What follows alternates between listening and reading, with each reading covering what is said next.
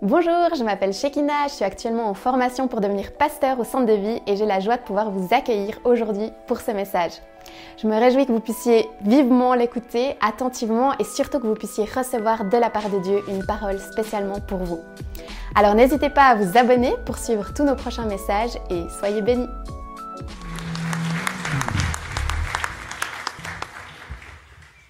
On a un témoignage, je crois, d'Axel et Josias qui étaient en camp.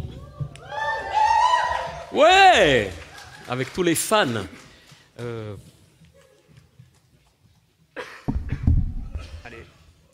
Bonjour à tous, bonjour à toutes. Alors du coup, euh, bah, Axel et moi, on est responsables au groupe de jeunes du Pape et on a eu le camp de ski du 28 au 2 janvier dernier à la Lenk, dans le canton de Berne, et du coup, c'était vraiment trop bien. Pouvez vous lever, vous lever ceux qui étaient au camp? Levez-vous là un peu, faites du bruit, ouais. Trop bien, trop bien. Alors ça a vraiment été un magnifique camp, on a pu, on a pu skier, déjà c'est pas mal. Il y a beaucoup de jeunes qui ont appris, qui, ont- qui se sont perfectionnés à ski, c'était magnifique. On a aussi pu prendre des moments de loisirs où on a pu bien s'amuser. Et le soir, on a eu des moments de louange où on a pu prier les uns pour les autres. Et le premier, le 31, on a pu commencer l'année par euh, une prière, par prier tous ensemble et puis remettre l'année qui, qui arrivait. Donc ça a été de bons souvenirs et un magnifique camp. Ouais, c'était trop bien. On a vraiment eu un camp hyper protégé. On n'a pas eu de blessés à ski. euh, on a eu que des petites chutes, mais vraiment rien de grave. Donc c'était hyper béni. Et euh, on se réjouit trop de la saison qui arrive du coup. Voilà. Trop bien, merci. Cool. Alors la Lenk, on est une fois allé avec, avec mon épouse et sa famille là-bas euh, à la commune parce qu'elle est originaire de la Lenk. Et puis euh, j'étais surpris parce que mon nom apparaît. Donc on trouve tous les noms de famille sur plusieurs siècles. Et puis, enfin, toutes les personnes, les individus. Et puis euh, Sabrine, mariée à Olivier, voilà. Et puis il y a déjà la ligne euh, après. Ça, c'est un peu troublant. Parce qu'un jour, on meurt. Ah, donc, il y a- tout est prévu déjà. Mais oui, on n'est pas infini, on n'est pas infini. Vous savez que le 6 janvier, on célèbre traditionnellement la fête des... Des... Oui Et en passant, pour augmenter votre culture, que vous avez déjà abondante certainement, combien y a-t-il de rois mages Personne ne sait, la Bible ne dit rien. Étaient-ils des rois? Non, ça vous savez. Il est simplement mentionné des mages venus d'Orient et qui ont apporté de l'or, de l'encens et de la myrrhe, et on en a déduit qu'ils étaient trois. Mais c'est pas sûr. Peut-être même y avait-il une femme parmi eux. On ne sait pas. Parce que le pluriel de mages euh, n'interdit pas que ce soit euh, des hommes ou des femmes, et il n'est pas dit qu'ils étaient rois. Ils pouvaient l'être, mais c'est pas sûr. Par contre, il naît d'Orient. Et dans l'imaginaire, mais au-delà, on peut supposer, puisqu'ils venaient de l'Orient, puisqu'ils sont appelés mages, à la façon dont sont appelés mages dans le livre de Daniel, les astrologues babyloniens par exemple, on peut penser qu'en effet, c'étaient des gens qui étaient, qui n'étaient pas juifs, certainement pas juifs.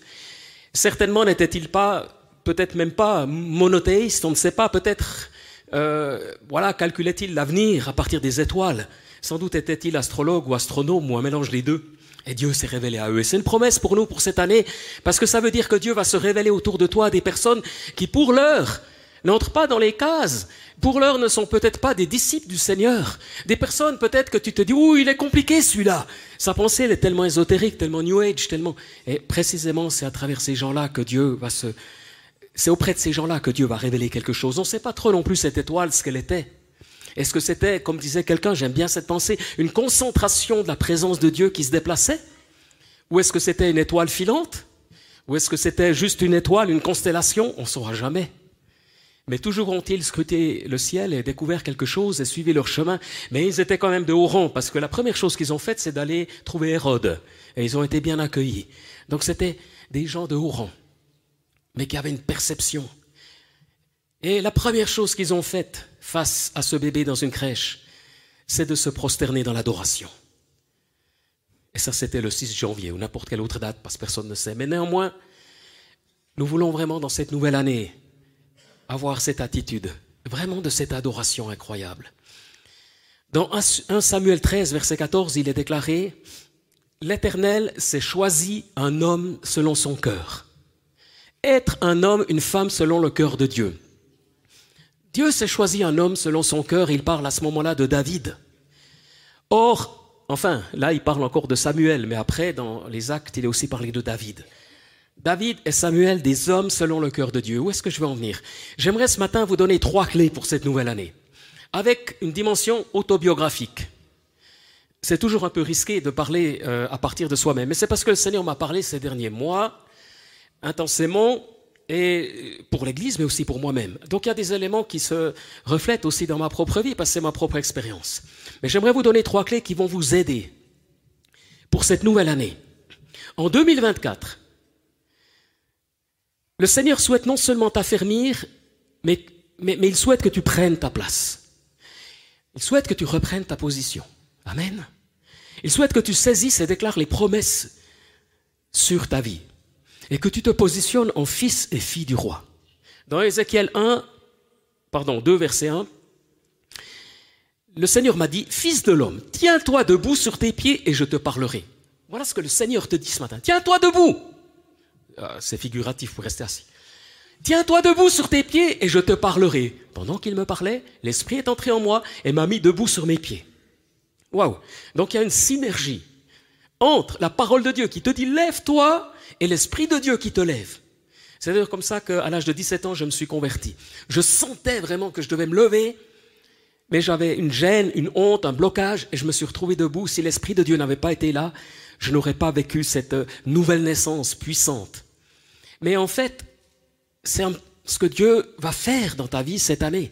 En réalité, tout part de ma faiblesse, de nos faiblesses. En réalité, nos faiblesses, nos faiblesses, nos limites sont une chance pour le Seigneur, extraordinaire. J'oserais même dire, ce ne sont pas tes forces d'abord, même si elles sont nécessaires aussi, elles sont un don aussi de Dieu, mais, mais ce sont tes faiblesses qui sont la plus grande opportunité pour Dieu cette année. Et non pas d'abord tes forces. Tes forces, bien sûr, on, en profite aussi, mais quelle gloire ce matin dans la présence de Dieu. Quand je pense à mon ami Pierre, qui qui devrait être dans son lit, tellement tu n'étais pas bien. Et pourtant tu es là. Et plusieurs autres aussi. Et puis c'est dans la faiblesse. Bon, ça c'est anecdotique parce que... Mais il y a quelque chose au-delà de cela, dans nos faiblesses. Dieu, Dieu va faire de grandes, grandes choses. Tout part de nos faiblesses en réalité. Tiens-toi debout. Amen. Acte 26, verset 16, là ça ne s'affichera pas, je crois. Mais lève-toi et tiens-toi debout, car je te suis apparu pour faire de toi le serviteur et le témoin de ce que tu as vu et de ce que je te montrerai. Voilà comment Dieu s'adresse à Saul, qui deviendra Paul. Lève-toi, tiens-toi debout, lève-toi. Arrête de laisser les circonstances dominer sur ta vie. Voilà, c'est ce que j'ai dit euh, dans une petite vidéo. Je me mets aussi à la vidéo avec plus ou moins de succès. Il faisait hyper froid. Le vent soufflait, c'était complètement désagréable. Mais agréable de partager ça pour ceux qui ont vu. Et vraiment, le Seigneur nous incite à nous lever. J'ai cette pensée profonde, et vous le savez déjà parce que vous êtes enfant de Dieu, que les circonstances ne vont pas dominer ta vie. Amen. Mais ce qui va permettre à Dieu d'agir, c'est que tu vas dépasser les circonstances pour chercher ce que Dieu fait. Alors j'ai trois priorités. On peut les afficher, c'est très simple. Chercher Dieu plus que des réponses. Se débarrasser du superflu et puis semer. Alors il pourrait y en avoir mille autres, dix autres, cent autres, c'est égal. Mais j'ai choisi celle-ci parce que je le sentais pour nous ce matin et pour moi. Mais je vais un tout petit peu développer. Chercher Dieu plus que des réponses. Franchement, toute notre vie durant, on cherche des réponses. On cherche, mais Seigneur, qu'est-ce que tu veux de ma vie? Qu'est-ce que tu veux de ma vie? Avec qui aimerais-tu que je fonde une famille? Quel est mon travail? Quelle est ma profession? Est-ce que je devrais changer de place de travail? Est-ce que je devrais déménager? Est-ce que je devrais changer d'église? Est-ce que je devrais changer de conjoint? Non. Là, c'est clair. Au moins, là, c'est clair. Mais tout le reste, c'est ouvert. Et on passe son temps à se poser des questions. Et quelqu'un m'a dit une fois, mais de toute façon, Olivier, que tu habites ici ou que tu habites là, que tu sois à servir dans cette église ou dans celle-là, en gros, tu feras la même chose. Égal, Dieu s'en fout, entre guillemets. Et ça m'a aidé toute ma vie, cette parole. Enfin, il ne sait pas que Dieu s'en fiche. Mais c'était pour dire que ce qui compte encore plus que le lieu où nous sommes, et on y accorde tellement d'importance, dans le fond, c'est ce qui se passe à l'intérieur de nous-mêmes. Donc, Que tu sois dans telle ou telle entreprise, que tu sois dans tel ou tel lieu, ou dans telle ou telle église, ou telle. À un moment donné, ce qui va compter, c'est ton attitude, c'est ton cœur. Et ça, j'en suis profondément, profondément convaincu. Mike Signorelli, vous le connaissez, c'était l'orateur de la conférence pour le réveil, et ça le sera aussi en 2024. On a senti que c'était juste de le réinviter. Et cette église qu'ils ont développée depuis quelques années maintenant, enfin c'est encore assez récent à New York, dans un contexte qui n'est pas facile, ils ont différents campus, pas beaucoup, mais quelques-uns aux États-Unis déjà, et ils ont eu 800 baptêmes l'année dernière. Donc c'est respect. Bien sûr, les États-Unis, mais quand même. Euh, moi, j'ai. Ok, Dieu est en train d'agir. Toutes les églises n'ont pas 800 baptêmes, je vous promets, même aux États-Unis. Et lui dit, pour l'année qui vient, vous êtes sur le point de passer de l'attente de votre objectif à l'attente de lui. Bon, ça, ça, vaut, ça vaut cette traduction Google, mais vous êtes sur le point de passer de, d'attente envers vos objectifs à une attente envers le Seigneur. En attendant votre destinée, vous direz Seigneur, je t'attends, toi maintenant. Je n'attends rien d'autre, je t'attends. Je m'attends seulement à toi. Voilà un homme qui a beaucoup, beaucoup, beaucoup de projets et qui arrive à cette euh, conclusion de s'attendre à Dieu, de s'attendre à Dieu. Alors, c'est vraiment ce que nous voulons cette année. Les circonstances défavorables, écoute bien, c'est une promesse, les circonstances défavorables ne pourront jamais, jamais t'empêcher d'entrer dans le plan de Dieu. Jamais, jamais. Parce que quel est ce Dieu qui ne pourrait pas agir à cause des oppositions, des résistances, des rejets qui surviennent forcément? Jamais. Jamais. Jamais les circonstances, aussi dures soient-elles, elles sont là, elles sont réelles. Mais quel serait ce Dieu qui serait dépendant de ce qui t'arrive? Ce sont justement ces oppositions, ces circonstances défavorables qui vont devenir le tremplin du Seigneur pour ta vie, pour te faire entrer mieux et plus vite dans ses plans. Amen. Oh, mais ça c'est vraiment ce que j'ai envie de vivre. Et comme je le disais dans la petite vidéo, j'ai été impressionné par quelques-unes des personnes parmi nous qui ont été hospitalisés l'année dernière ou l'année d'avant et qui ont fait de l'hôpital. Moi, quand on parle d'hôpital, alors pas quand je vais visiter quelqu'un.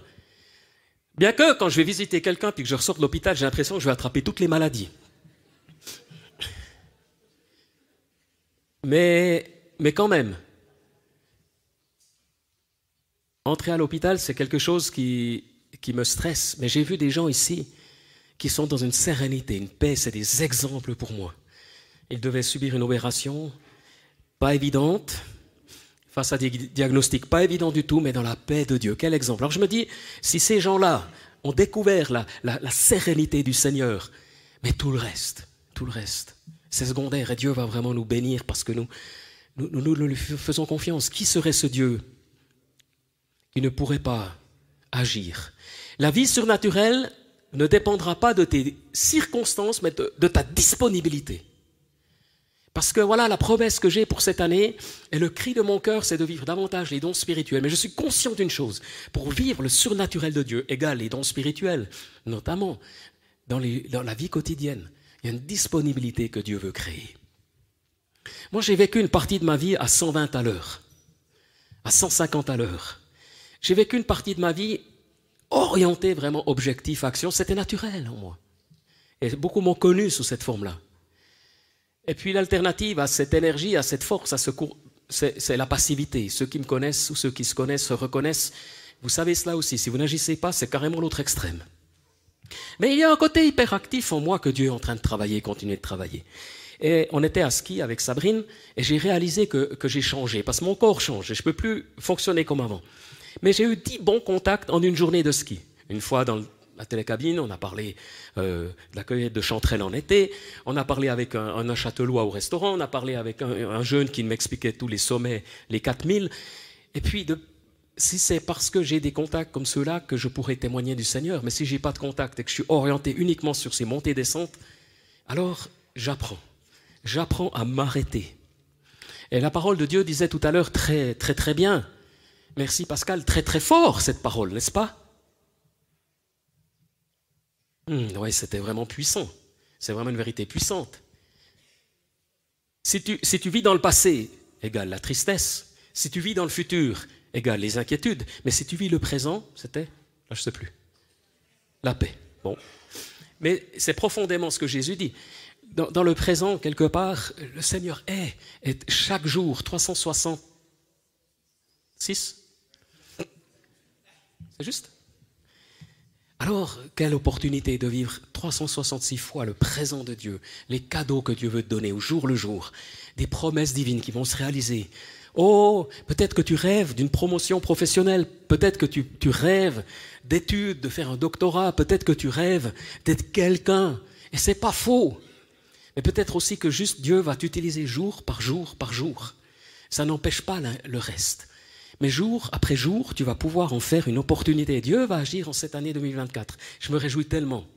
Mais j'aimerais là encore partager dans cette même ligne. Peut-être tu peux afficher euh, la slide suivante. Et encore la suivante, puis on reviendra. Ça, c'est magnifique. Ça, c'est vraiment... C'est le radar de Suisse qui rapporte le plus actuellement. 8 millions de francs en deux mois dans le canton de Bâle. Et personnellement, on a pu, avec mon épouse, enfin c'est surtout moi, contribuer aussi aux différents, aux différents États. Allemagne, France et Suisse. Bon, j'ai dit à Sabrine, ouais, ah, ça fait quand même beaucoup. Une de France, une d'Allemagne, parce que maintenant tout est organisé, ça suit, ça vous suit. Alors, bien sûr, on fait beaucoup de kilomètres à notre décharge. Mais quand même, quand vous avez 4, 5, 6 contraventions, c'est un petit, un, petit, un petit souci. Parce que tout simplement, on vit trop vite. On est, on est, on est dans une sorte de précipitation constante. On est dans une précipitation. C'est pour ça que Deutéronome 5, verset 12, j'ai déjà parlé du sabbat, mais j'aimerais en reparler sous un angle différent respecte le jour du repos en, faisant en, faisant un jour saint, c'est-à-dire mis à part, comme l'Éternel ton Dieu te l'a ordonné. Ainsi, pendant six jours, tu travailleras et tu feras tout ce que tu dois faire. Mais le septième jour est le jour du repos de l'Éternel ton Dieu. Tu ne feras aucun travail. Tu te souviendras que tu as été esclave en Égypte et que l'Éternel ton Dieu t'en a fait sortir avec puissance et force. Voilà pourquoi l'Éternel ton Dieu t'a ordonné de respecter le jour du repos. Alors, ce qui est ici singulier, c'est que le, la comment dire, la référence n'est pas les six jours de la création et Dieu se reposa, mais l'Égypte. Parce que pendant 400 années, les Hébreux étaient esclaves en Égypte. Et un esclave n'avait pas de sabbat, n'avait pas de repos, n'avait pas d'identité, n'avait pas de revenus, n'avait pas de liberté, comme vous le savez. Et Dieu les a libérés. Et s'il les a libérés, quand Moïse répète les dix commandements, cette fois-ci, parce que vous les avez les dix commandements dans Exode 20. Et puis vous les avez répétés ici dans Deutéronome 5, avec des petites nuances. Et ici, la nuance, c'est que le sabbat est une référence, cette fois-ci, non pas à la création, mais à la libération. Mais que se passait-il en Égypte? Les esclaves travaillaient sept jours sur sept, sans salaire, sans liberté, sans respect. En fait, pourquoi c'était intéressant pour le Pharaon? En fait, c'était hyper intéressant pour lui parce qu'il avait des dizaines de milliers d'ouvriers gratuits. Alors imaginez aujourd'hui une entreprise qui tourne bien. Imaginez que cette entreprise qui a une centaine d'employés, imaginez que cette entreprise a un chiffre d'affaires, mettons, de 20 millions. Imaginez que vous ne payez pas les employés. Ah ben c'est sympa. Parce que la, moitié du chiffre d'affaires va pour les salaires. Donc vous avez directement 10 millions, vous pouvez récupérer dans votre poche de Pharaon. Alors évidemment, heureusement, les syndicats, bah, personne ne sera d'accord avec ce système. Fort heureusement, évidemment. Mais lui, lui, c'était un malin. C'est hyper intéressant. Parce que ces milliers d'ouvriers non payés lui permettaient de s'enrichir sans effort et rapidement. Il pouvait tout s'offrir. Il pouvait s'offrir des palais, des pyramides, une cour somptueuse, des armées, comme toutes les dictatures. Et puis ce pharaon voulait plus, plus de gloire, plus d'honneur, plus de puissance, plus de bien. Et aujourd'hui, au XXIe siècle, en Occident, société de consommation, on te propose plus de biens, plus de bonheur, une plus belle voiture, de plus belles chaussures, plus de vêtements, plus de maisons, plus de vacances, toutes des choses qui ne sont pas mauvaises en soi. Mais on a mis sous pression quelqu'un mené une étude et montré que la publicité a apparu après la Première Guerre mondiale. Euh, même avant, dans les journaux, il y avait de la publicité. La publicité, en fait, elle était là pour proposer un produit, vanter ses qualités.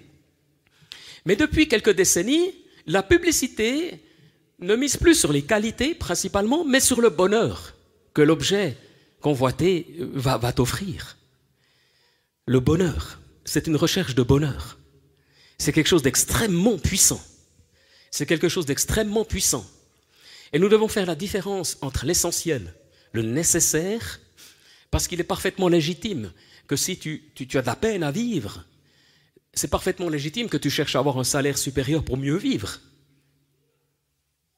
Mais des études ont montré qu'il semblerait aux États-Unis, à partir d'un revenu de 75 000 dollars, mettons à l'époque transposé sur aujourd'hui, mettons 100 000 francs, à partir, alors l'étude vaut ce qu'elle vaut, mais il semblerait qu'à partir de 100 000 de revenus par année, le, niveau de bonheur n'augmente plus. Que tu aies 200 000, 300 000, 400 000, 500 000, le niveau de bonheur n'augmente plus.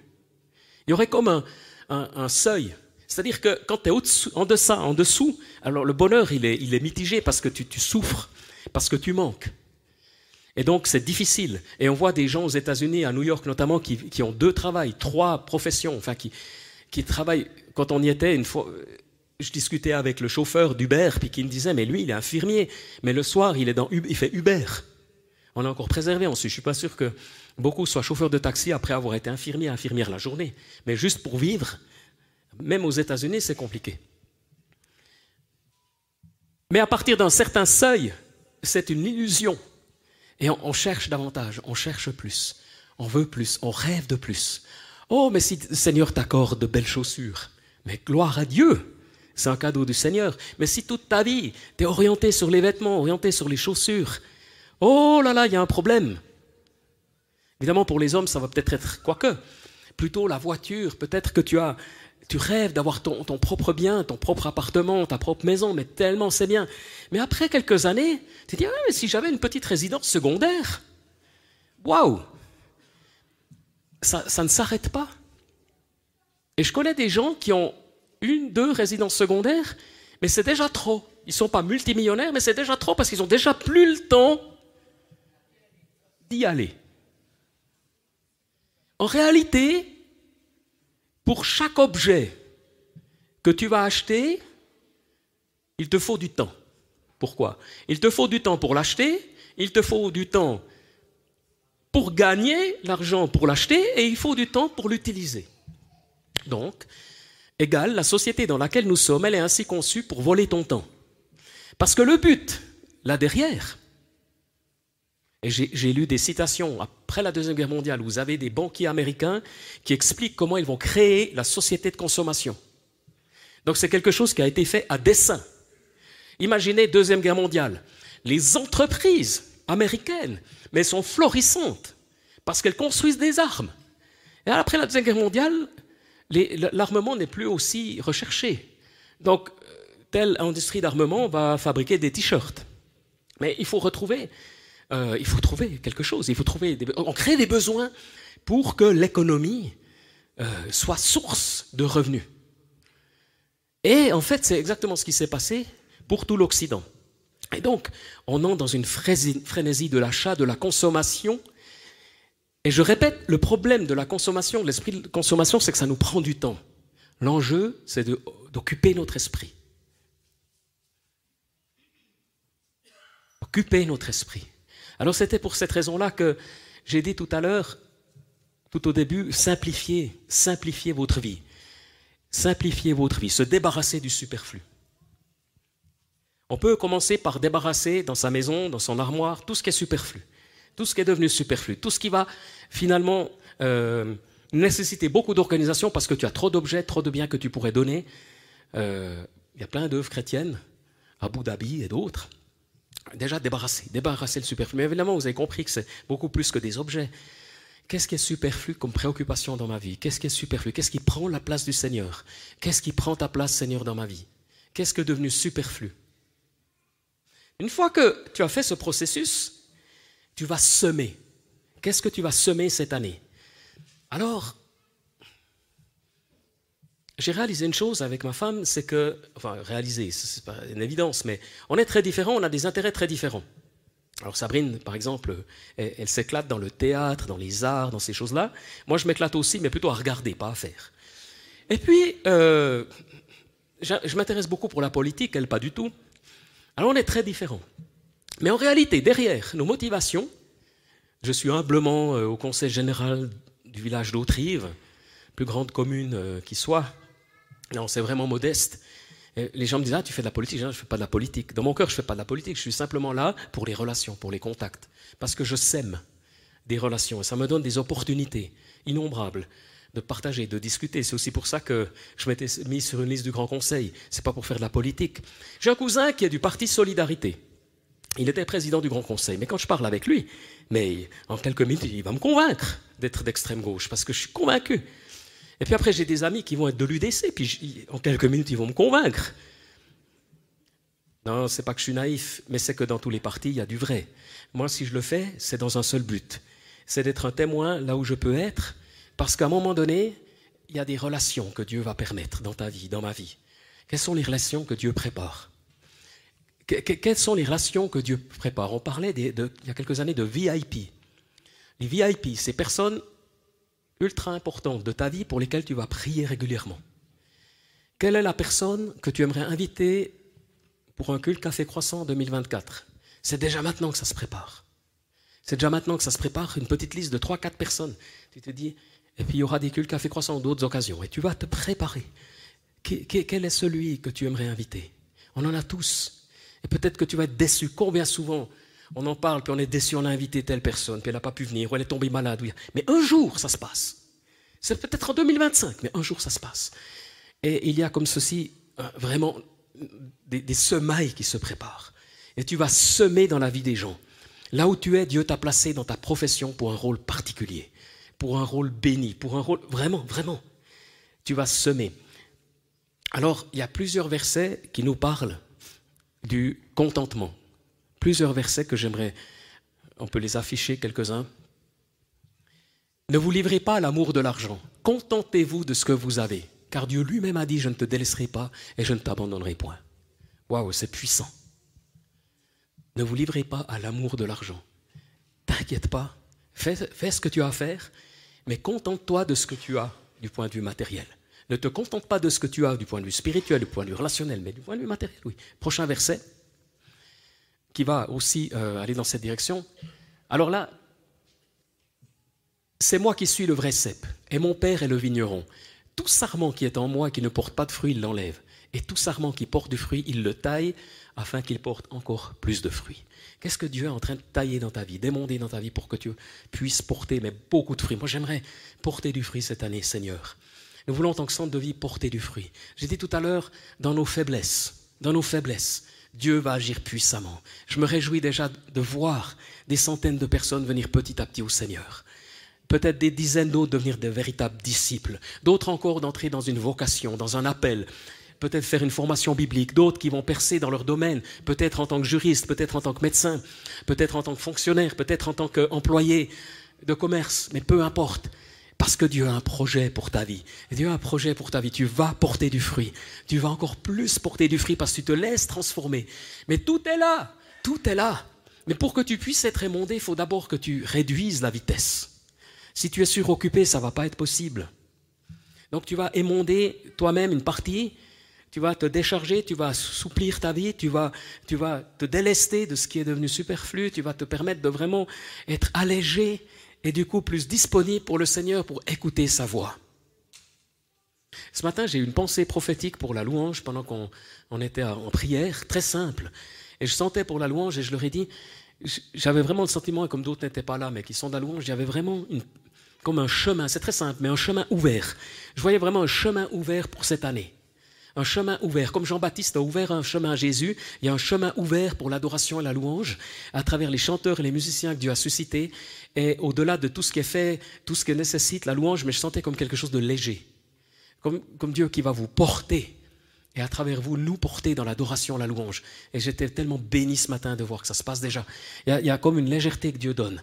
Quelque chose que Dieu donne cette année qui va nous mener plus loin Il y, a, une force et j'aimerais vous encourager, vous qui êtes impliqués dans la louange. Je sais que c'est un défi et je sais que souvent, euh, ben voilà, il faut se prendre en main d'aller dans les soirées de répétition. Quand euh, voilà, on est en hiver, on va à 20h, on rentre à 11h. C'est pas, c'est pas si simple. mais mais il y, a une bénédiction de Dieu. Et j'aimerais vous encourager à continuer à mettre ça comme une priorité parce qu'il y a une vraie, vraie, vraie, vraie saveur ou quelque chose, un parfum d'adoration agréable au Seigneur. Vraiment, le Seigneur va le donner le Seigneur va bénir et continuer d'agir puissamment. Et il va le faire dans tous les domaines. Des soldats demandèrent à Jésus, Et nous deux, que devons-nous faire? Il leur répondit, Ne commettez ni extorsion ni fraude envers personne et contentez-vous de votre solde. 1 Timothée 6, 6, La véritable foi en Dieu, en effet, est une source de richesse quand on sait être content avec ce qu'on a. D'où proviennent les conflits et les querelles entre vous? N'est-ce pas des désirs égoïstes qui combattent sans cesse en vous. Vous convoitez beaucoup de choses, mais vos désirs restent insatisfaits. Oh, j'ai pas envie de cela. La première chose, le premier point de départ, j'ai envie d'être content et heureux de tout ce que Dieu fait, tout ce que Dieu fait dans ma vie. Et puis après, oui, on va agir, après on va améliorer, après on va viser l'excellence. Mais le premier point de départ, c'est chaque matin de se lever et de dire Seigneur, gloire à toi pour la nouvelle journée. Gloire à toi pour les opportunités que tu me donnes. Gloire à toi Seigneur d'être enfant de Dieu. Merci Jésus de ce que je suis un enfant de Dieu. Merci de ce que mes péchés sont pardonnés. Merci parce qu'il y a une nouvelle journée. Amen. Et si tu, tu vis ça avec Dieu, mais c'est tellement plus simple. Et puis après, les autres choses, elles vont s'insérer dans ta vie une à une, une après l'autre. Alors, oh là là, les radars sur ta route, ce foutu micro-ondes qui est trop long. C'est insupportable un micro-ondes, que ça peut être long, une minute. Et puis Internet. Mais on n'a jamais eu un débit aussi rapide. Mais encore hier, je me suis dit, mais... Ah Ma femme a été bénie cette semaine. Certains ont peut-être suivi qu'elle a été hackée mais euh, violemment. elle pouvait plus accéder à, enfin, il fallait plus accéder à WhatsApp. Ça a été, ça a été, son compte WhatsApp a été. Non, c'est pas ta faute, c'est la faute à personne. Comment? Oui, je sais. Oui, oui. Après, ça s'est diffusé. Oui, euh, mais, mais, c'est pas, c'est la faute à personne. C'est juste la faute au hacker. Mais c'était violent, donc elle pouvait, elle a tout essayé jusqu'à ce que, voilà, un ingénieur de la famille intervienne pour remettre tout en ordre après une semaine. Mais ce que je voulais dire, c'est que pour... Elle m'a dit, mais ah, c'est tellement agréable. Alors c'était hyper désagréable d'être fait hacker, c'est humiliant, c'est tout ce qu'on veut, de se faire avoir si, si naïvement. Mais d'un autre côté, elle disait, mais je suis tranquille, voilà, c'est juste. Hein. Et, voilà. Et en fait, euh, Dieu veut nous donner cette paix, cette paix. Alors elle a aussi décidé maintenant de, gérer euh, ses réseaux sociaux différemment, d'y aller quand elle, elle décide. Moi, je fais ça depuis longtemps, mais je suis d'une autre génération, donc euh, c'est peut-être pas, j'ai pas compris encore comment ça fonctionne. Donc j'ai aucun mérite d'aller deux fois par jour. Non, j'y vais quand je veux. Mais ces petites pastilles rouges, c'est insupportable, insupportable. Alors vraiment, le Seigneur ouvre un chemin pour ta vie. J'aimerais terminer par pas une anecdote, mais un exemple que vous allez bien comprendre. J'ai un bureau ici. On a, voilà, les pasteurs, on a des bureaux, on a chacun son bureau. Alors, quand euh, j'ai besoin de quelque chose, je vais, je vais m'adresser à Cyril. Non, je vais toquer à sa porte. Et puis, en général, parce que je sais qu'il est là, oui. Et puis, voilà, je vais entrer, ou de temps en temps, je dois toquer plus parce qu'il a des écouteurs. Bon, voilà dans la présence de Dieu. Et puis, vous avez des personnes toutes nouvelles qui ne connaissent pas le centre de vie. Alors, elles, elles n'osent pas venir toquer. Elles vont d'abord à la réception. Est-ce que je pourrais voir pasteur Olivier Favre et tout? Puis après, alors c'est Jolie qui va se déplacer, qui va toquer. Mais ça m'arrive aussi d'être dans mon bureau en prière, ou en train de faire la sieste, ou en train de, de travailler. Puis voilà, la porte s'ouvre. Ah, il y a deux personnes qui font ça c'est soit Sabrine, soit Shekina. Mais peu importe. Alors, en une fraction de seconde, j'ai un élan d'irritation. Mais qui sait qui ose entrer comme ça? Puis dans la même fraction de seconde, j'ai la joie de voir les personnes de ma famille entrer. Alors la présence de Dieu, entrer dans la présence de Dieu. entrer dans la présence de Dieu comme des enfants, comme des membres de la famille du Père. Tu entres dans la présence de Dieu, tu entres dans sa proximité. J'aimerais que tu puisses entrer dans la présence de Dieu, que tu sois accoutumé à entrer dans la présence de Dieu, que ce soit facile, qu'il n'y ait pas mille obstacles cette année, mais que quand tu aimes entrer dans la présence de Dieu, rapidement tu peux y entrer. Et je sais que ce n'est pas le cas pour tous, parce que, oui, oui, venez seulement, la louange. Parce que pour moi aussi, ce n'est pas toujours si évident, mais tu entres dans la présence de Dieu. Tu entres dans la présence de Dieu. Dieu n'attend que ça. Il n'attend que ça. Et même si tu ne le fais pas tout juste, mais tu entres dans la présence de Dieu. Alléluia. On va prier. Seigneur, merci pour cette matinée que tu nous donnes de ce 7 janvier. Merci pour ta douce et bonne présence parmi nous. Oh Jésus, merci parce que tu es là. Merci pour les paroles prophétiques que tu donnes.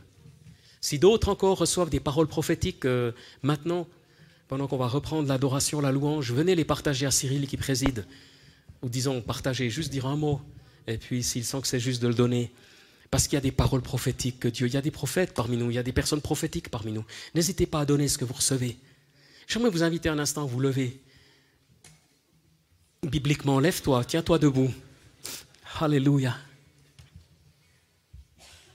Et s'il y a quelqu'un qui est là ce matin pendant que la musique commence et que tu as envie de revenir au Seigneur, que tu as envie de venir au Seigneur, que tu, tu n'es pas sûr d'être sauvé, mais que tu aimerais, en ce début d'année, changer de vie et dire je veux devenir un enfant de Dieu, définitivement. Je ne sais pas vraiment si je le suis, mais je veux l'être. J'aurai à cœur de prier avec toi.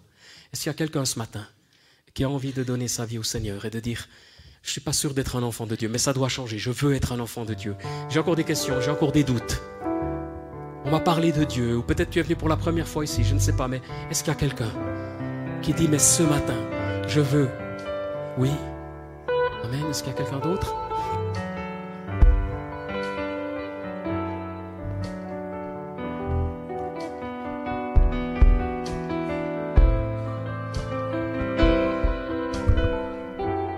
Pouvez relever la main que quelqu'un vienne prier vers vous, à l'équipier prière.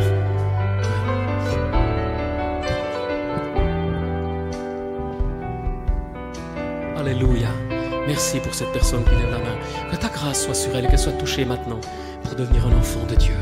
Alléluia.